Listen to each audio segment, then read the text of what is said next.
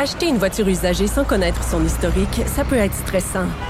Mais prenez une pause. Et procurez-vous un rapport d'historique de véhicule Carfax Canada pour vous éviter du stress inutile. Carfax Canada. Achetez l'esprit tranquille. Dimanche, ça s'en vient, Super Bowl, 18h30. Maude et Mathieu aussi qui se joignent à nous pour euh, la prochaine entrevue, également pour un quiz Super Bowl qu'on va faire tantôt. Avez-vous étudié? Pas en tout, ben non, justement, le but c'était qu'on qu'on étudie. Vous allez tellement couler. Je soupçonne Maude d'avoir étudié en cachette, là, non, mais en tout cas. non, non, non, non, non. Juste m'a regardé- texté pour savoir Non. c'était quoi mes questions hier. Hey, c'est même pas vrai. J'ai juste regardé la O-line. là. Alors, le quiz, ça, ça va être tantôt, mais avant ça, moi, je connais quelqu'un qui m'écœure un petit peu parce qu'à trois années, il est au Super Bowl. Des fois, tu connais quelqu'un qui dit, ah, moi, j'ai eu la chance d'aller une fois dans la vie. Lui, ça fait, je pense, neuf ans d'affilée qu'il y va. Ça fait pas mal. hein. professionnellement parlant, et c'est euh, Stéphane Cadorette, journaliste au Journal de Québec et Journal de Montréal, et également collaborateur à l'excellent podcast La Zone Payante, qu'on rejoint là-bas euh, à Miami. Salut Stéphane. Salut tout le monde, ça va bien? Ben nous, ça va très très bien. Toi, comment ça se passe? Je suis sûr que ça va encore mieux que vous autres. Je suis convaincu de ça. C'est ton, c'est ton combienième, hein, Stéphane? Ben, c'est mon neuvième. Fait que c'est, c'est le fun parce que finalement, j'égale la marque de Tom Brady. C'est quand même pas rien. OK, Écoute, eh, on- évidemment, autre on, niveau, là. Je, je me prétendrai pas au niveau de, de Tom Brady, là, mais non, c'est quand même spécial parce que j'ai toujours été un tripeux de, de NFL, moi, depuis que, que je suis tout jeune. Puis de me ramasser là une fois, c'était déjà le rêve. D'être là pour une neuvième fois, je me pince encore. Des fois, je me dis que ça se peut pas, mais euh, faut croire que, que j'ai travaillé pour. Mais honnêtement, il y a, y a un facteur là-dedans, chance, puis je, je l'apprécie, je le vois comme un privilège. c'est quoi l'ambiance là-bas Miami? Euh, si tu compares aux autres Super Bowls auxquels tu as assisté, quand on parle de l'effervescence dans la ville, le feeling, comment tu compares ça? Ben, je te dirais que c'est un peu euh, toujours la, la, même fébrilité. Euh, la ville, à partir de justement d'aujourd'hui, vendredi, samedi, ça vient de partout. Tout le monde converge vers la ville hôtesse du Super Bowl à chaque année. Qu'il y a de spécial ici cette année, c'est que ça faisait une bonne dizaine d'années qu'il n'y avait pas eu de, Super Bowl à Miami. C'est là où il y en a eu le plus pourtant. Dans l'histoire des 53 précédents Super Bowl, il y en a eu 11 euh, qui ont eu lieu dans le sud de la Floride. Donc, c'est une ville qui a été habituée, choyée là, euh, par, par rapport au fait d'accueillir des Super Bowls. Sauf que euh, quand ça fait une bonne dizaine d'années d'absence comme ça, parce que le stade n'était pas euh, au standard élevé de la NFL, il y a eu des rénovations majeures pour euh, attirer le, grand match. Quand ça fait une dizaine d'années comme ça que tu attends, tu le sens là qu'au niveau des locaux, il y a quelque chose qui se passe. On, a hâte, on, a, on était fiers de recevoir euh, un peu tout le monde euh, à Miami. Ça se sent, ça se voit. Il y a une belle ambiance. Là, je suis allé me promener hier soir euh, du côté de South Beach. Euh, beaucoup d'activités par rapport au Super Bowl. Euh, ça commence vraiment à grouiller de monde. Puis euh, je pense qu'en fin de semaine, là, ça va, euh, ça va prendre un tout autre niveau. Comment ça se passe pour les joueurs par rapport euh, aux médias, la disponibilité euh, médiatique? Est-ce que c'est très, très, très contrôlé? Parce que, bon, on voit des entrevues euh, à gauche et à droite, mais il n'empêche, faut, faut pas que ça devienne une distraction pour les joueurs dans une semaine de préparation aussi importante que ça. Oui, tout à fait, c'est un bon point. Puis ils sont préparés à ça, les joueurs, c'est sûr. Mais écoute, pour te donner une idée, euh, lundi soir, ça commence, soirée des médias. Euh, là, c'est pendant à peu près une heure par équipe. Donc, tous les joueurs, tous les entraîneurs, les assistants, etc., etc., tout le monde est disponible pendant une heure, euh, de, comme je le disais, les deux équipes. Le lendemain, on amène une quantité de joueurs limitée, je te dirais une dizaine de joueurs. L'entraîneur-chef de chaque équipe sont là pendant, encore une fois, là, trois quarts d'heure, une heure. Puis le mercredi, jeudi, on revient avec tous les joueurs, encore une fois, là, qui sont euh, disponibles pour des entrevues, joueurs et entraîneurs. Euh, puis aujourd'hui, là, c'est terminé. Plus d'entrevues, plus de blabla. Tout le monde a dit ce qu'il y avait à dire. Euh, les journalistes ont eu en masse de, de, de, de citations, d'audio, de vidéos, de tout ce que tu voudras. Là, on va se concentrer de plus en plus sur le match. Mais les équipes, euh, c'est une distraction, c'est sûr. Sauf qu'ils ont deux semaines pour se préparer à ce Ben oui. match-là. Donc, la plupart du temps, après la finale de conférence, la semaine où c'est un peu plus tranquille, sont à la maison, ils installent vraiment tout ce qui est plan de match, stratégie. Euh, puis, à la semaine du Super Bowl, comme il y a énormément d'obligations euh, médiatiques et autres, ben là, on se concentre plus sur euh, peaufiner des petits détails. On va faire des ajustements ici et là, mais les équipes sont vraiment en préparation depuis la fin de la finale de conférence, donc ça leur laisse amplement le temps d'étudier l'adversaire. Je veux qu'on parle dans un instant de la stratégie, puis évidemment du, match en tant que tel, mais évidemment, euh, faut, faut, faut qu'on parle de Laurent Duvernay-Tardif. Euh, son nom est sur euh, toutes les lèvres ici au Québec. Là-bas, à Miami, bon, on s'entend que pas les joueurs de ligne dont on parle le plus souvent, mais est-ce que, de par son profil, toute l'histoire entourant son, son diplôme en médecine, etc., est-ce que est-ce qu'il y a un certain attrait autour de Laurent Duvernay-Tardif ou c'est beaucoup les médias québécois qui s'y intéressent? C'est exactement ça, euh, Jonathan. Comme tu le soulignes, c'est son parcours qui inspire les journalistes. J'ai vu que cette semaine, entre autres, il y a CNN qui a fait euh, un gros reportage sur lui. Ah euh, je, pense qu'il y a une couple de semaines de ça, c'était le Los Angeles Times qui avait été à, Kansas City pour le rencontrer. Son parcours continue de fasciner les grands médias. cette semaine, moi, j'ai vu des journalistes de l'Angleterre, des journalistes de la France qui lui posaient des questions c'est un phénomène qui dépasse euh, notre chauvinisme québécois, là, si tu veux. Mhm. C'est pas juste le Québec qui s'arrache l'histoire de Laurent Duvernay-Tardif.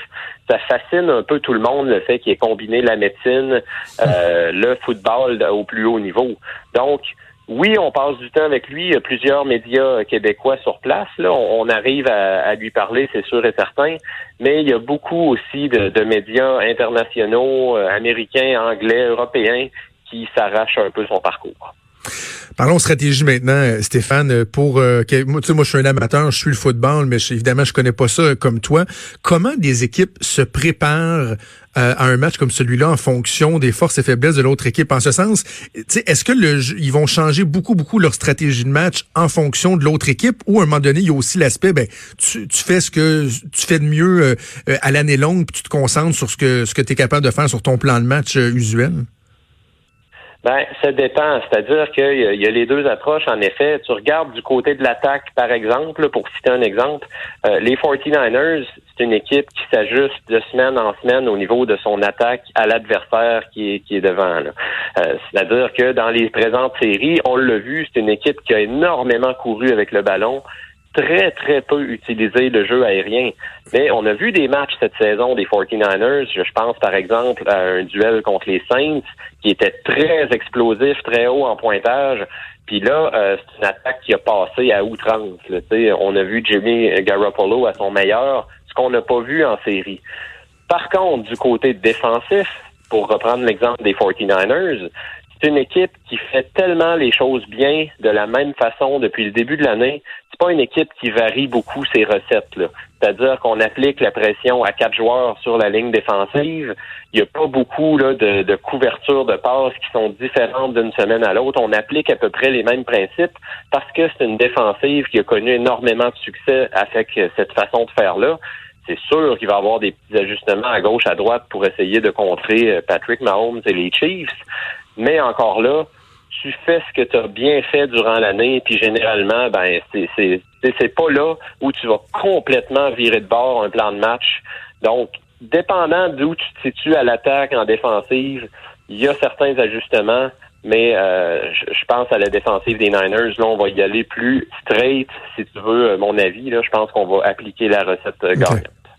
Pour ceux qui sont moins familiers un petit peu avec les deux équipes, euh, Stéphane, le joueur à surveiller sur le terrain, c'est Patrick Mahomes, le carrière des Chiefs. Y a-tu des défauts, lui? Excellente question. Puis honnêtement, il y a, sur le terrain, il peut faire n'importe quoi. Il peut lancer le ballon de toutes sortes d'angles. S'il fallait qu'il lance la main gauche, il lancerait de la main gauche, j'en suis presque convaincu. Il a une vision périphérique extraordinaire, il repère ses receveurs partout, il a un bras canon, il est très athlétique, très créatif, donc il est capable de faire des jeux autant avec son bras qu'avec ses jambes. Ça, c'est euh, dans la nouvelle vague des carrières, on le voit de plus en plus. Mais Mahomes est très intelligent avec le, le ballon, il prendra pas de coups inutiles. Puis, est-ce qu'il y a des défauts? Ça me ramène à sa personnalité aussi. C'est un gars qui a beaucoup de, charisme, mais il est très humble.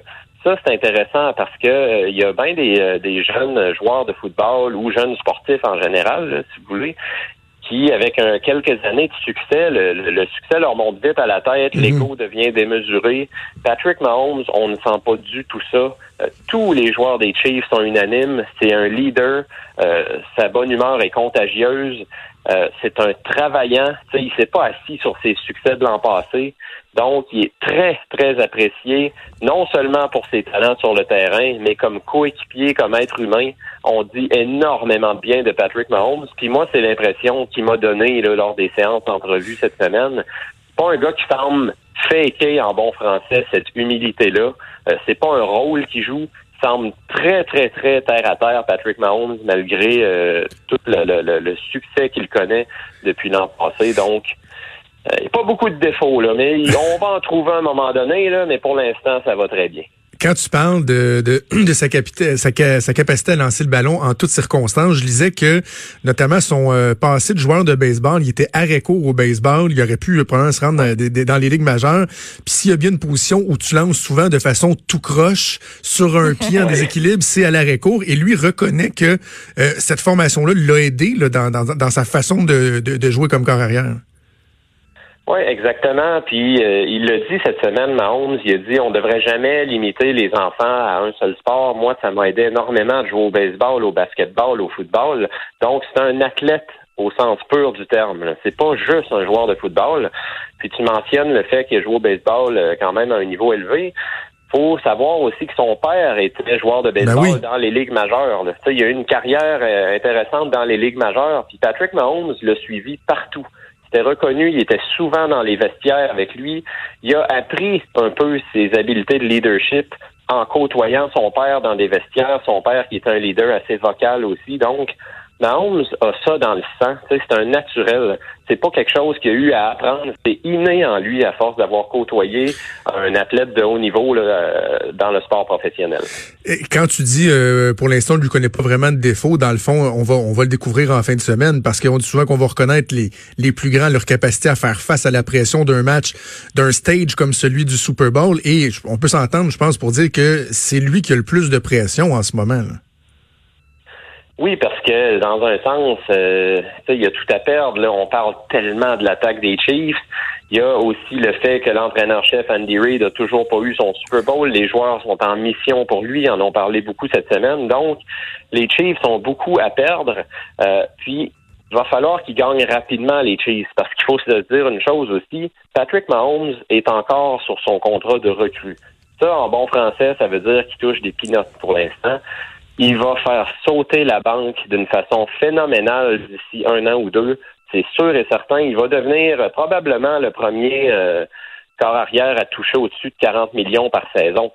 Ça, ce que Incroyable. ça veut dire, ben, grand bien lui en face, c'est tant mieux. Mais ce que ça veut dire, c'est que quand tu paies ton corps arrière autant d'argent, il y a forcément des trous dans l'alignement qui se créent à gauche, à droite, parce que Exact. tu moins d'argent en dessous du cap salarial. Donc, les Chiefs, pour en revenir à ta question, très important, beaucoup de pression sur eux pour gagner maintenant dans les premières années de la carrière de Patrick Mahomes, parce qu'après, je dis pas que c'est impossible, mais euh, quand tu investis autant d'argent sur un corps arrière, tu as des difficultés parfois à d'autres positions, ça devient un petit peu plus difficile d'avoir un alignement aussi complet. Donc, c'est là qu'il faut en profiter d'une belle fenêtre d'opportunité. En terminant, Stéphane, oserais-tu une prédiction pour la grande game? Ah ben il faut toujours oser une prédiction. Pas euh, une entrevue complète sans prédiction, hein. Euh, mais c'est difficile cette fois-ci. J'y vais avec les Chiefs, euh, mais vraiment là, je me suis torturé toute la semaine avec ça parce que euh, moi sérieusement, quand je regarde les forces en présence, c'est comme si tout me dit, toute ma logique me dit que les Niners ont les éléments pour bien matcher, excusez-moi l'expression, avec les Chiefs. C'est-à-dire un jeu au sol ultra dominant, une ligne à l'attaque vraiment qui est sensationnelle, alors que les Chiefs, très faibles contre le jeu au sol. Bon, il y a eu une bonne performance contre Derrick Henry et les Titans en finale de conférence, mais de manière générale, c'est une grosse lacune du côté des Chiefs. Puis, la force des Chiefs, c'est le jeu aérien, et les Niners excellent dans l'art de contenir le jeu aérien. Donc, c'est comme si je me dis, les forces en présence favorisent les Niners, mais il y a l'intangible Patrick Mahomes. tellement grand joueur de football. Je pense qu'il va montrer à la planète qu'il est capable de faire la différence. Euh, je sais que c'est un sport d'équipe. Il peut pas gagner ce match-là lui tout seul, mais c'est tellement un atout imprévisible du côté des Chiefs. Je pense qu'il va réaliser les gros jeux au bon moment, puis aller chercher son premier Super Bowl de façon très, très, très serrée. Juste savoir, Stéphane, pendant que nous, on va être dans notre salon, sur notre divan, toi, tu vas être où dans, dans le stade précisément? Euh, ben c'est la, la, il aménage des tables pour les médias parce que normalement il y a la galerie de presse qui est un peu là euh, dans les hauteurs du stade. Sauf que dans un Super Bowl, il faut comprendre qu'il y a tellement de médias. Il y a quoi? Il y a Ouais. 6000 euh, médias qui sont accrédités cette année. Donc, il y a une grosse section du stade là, qui, qui est euh, ben, une grosse une section du stade qui est réservée euh, aux médias. Euh, donc, c'est des tables là, qui sont aménagées dans à même les gradins. Donc, il y a tout ce qu'il faut là pour travailler, avoir le courant pour l'ordinateur, etc., etc. Donc, c'est un peu comme ça qu'on est euh, installé. Euh, T'as des bons billets. euh, je dirais, je dirais de très bons billets qui coûtent pas cher. Fait que c'est encore mieux. oui. Ben, Stéphane, on se souhaite euh, un excellent Super Bowl. J'espère qu'on pourra peut-être se parler euh, lundi pour faire le bilan. Et j'invite les gens à aller écouter le, le dernier podcast de la zone payante que vous avez enregistré tôt ce matin avec Jean Carrier et Mathieu Boivin. Euh, analyse plus complète et les prédictions euh, de tes collègues de la zone payante.